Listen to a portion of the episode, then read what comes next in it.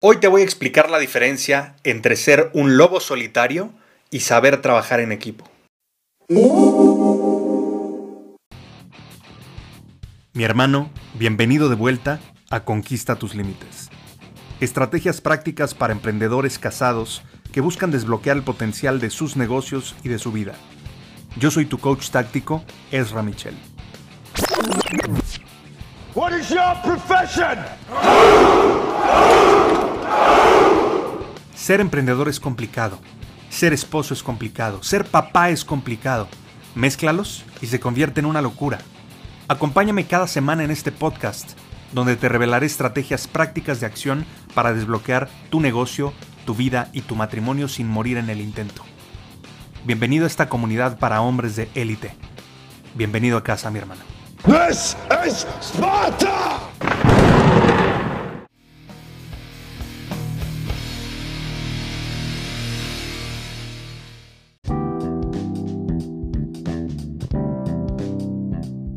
Te puedo compartir que durante años yo pensaba de mí mismo que era como un lobo solitario, entre comillas.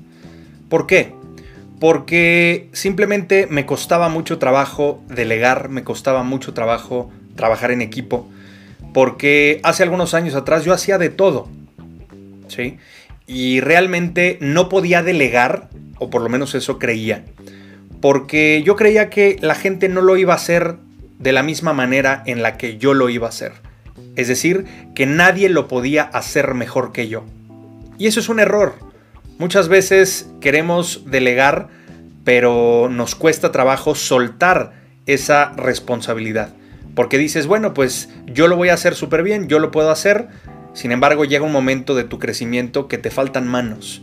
Ya no puedes hacer todo. Entonces es necesario que en ese momento, bueno, generes esta distinción de aprender a trabajar en equipo.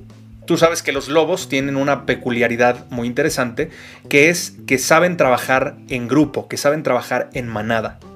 Y por supuesto, hay un, hay un líder alfa, ¿no? Hay un lobo alfa, que es el más audaz, que es el más fuerte, que es el más sabio, digamos.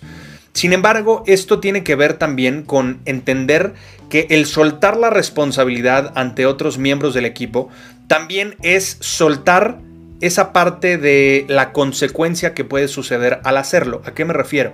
Se van a equivocar. Estas personas con las que estás tratando de delegar se van a equivocar. Tú no te hiciste tan chingón como eres. Ahora sí que sin equivocarte. La realidad es que te has equivocado.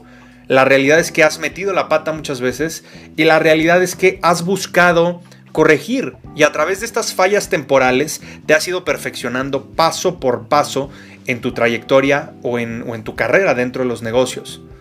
Ahora, si tú quieres delegar y quieres tener gente capaz, uno, tienes que saber que por supuesto esta persona con la que estás delegando tiene las competencias necesarias para poderse desarrollar. Porque hay gente que mete a las empresas, pues, ah, sí, contraté a mi, a mi hermana, contraté a mi tía, contraté a mi tío, a mi primo, contraté a X. Pero no necesariamente tiene las competencias para desarrollar lo que hay que desarrollar. Ahora, si ya sabes que la persona tiene las competencias, sin embargo es una persona que apenas está desarrollándose en el puesto, que apenas está aprendiendo lo que es necesario, ok, vas a tener que tener paciencia, no hay de otra, vas a tener que tener paciencia. Y esa paciencia involucra, ok, sí te voy a delegar, pero por supuesto voy a supervisarte. Voy a ver qué es lo que estás haciendo, qué es lo que te cuesta trabajo. Y obviamente es como un niño recién nacido. No puedes soltar inmediatamente, completamente la responsabilidad en una persona.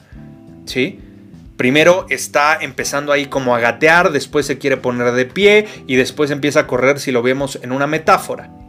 Entonces es importante que en ese proceso de desarrollo tú estés cerca, y si bien no estás ejecutando completamente todo lo que se está haciendo, ok, pero estás supervisando, estás corrigiendo. Y debes de darles esta apertura a los miembros de tu equipo de que se equivoquen. Porque va a suceder. Entonces, no, no los regañes, no trates de corregirlos eh, de mala manera cuando se están equivocando. Simplemente acércate y pregúntales en qué te puedo ayudar para que lo hagas mejor a ver, ¿en qué consideras que fallaste? Ok, ¿cómo lo podemos corregir? Ahí es donde está la diferencia, es, es como con nuestros hijos. Tenemos que darles esa apertura de que acepten que cometieron un error y entender que hay que buscar formas para corregirlo. Es lo mismo. En este caso, el dejar de ser un lobo solitario y transicionar a convertirnos en verdaderos dueños de nuestros negocios y no ser esclavos de nuestros negocios es aprender a delegar. Entonces, eso es lo que yo te sugiero ampliamente con este, esta producción para que puedas llevarlo precisamente de las palabras a los hechos. Como siempre te digo, facta non verba, que en latín significa hechos, no palabras. Gracias por su preferencia. Le recordamos que todos nuestros materiales están protegidos por derechos de autor, por lo que todos los derechos quedan reservados. Se prohíbe la reproducción total o parcial de este material sin el consentimiento por escrito del autor.